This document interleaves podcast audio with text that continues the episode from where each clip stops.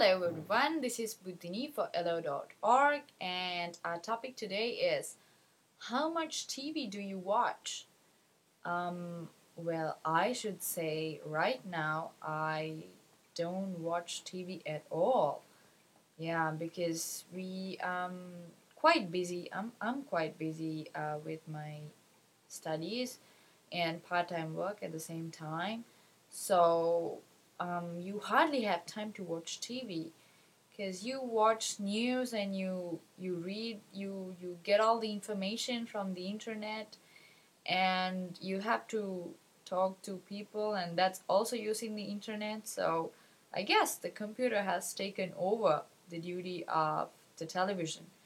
But um, basically for me um, time is a problem. I don't have much time to watch tv um, but I make sure that I watch the news or read the news, maybe, yeah. And yeah, that's from my end. Um, how about you guys? Um, do you manage to spare some time for TV as well?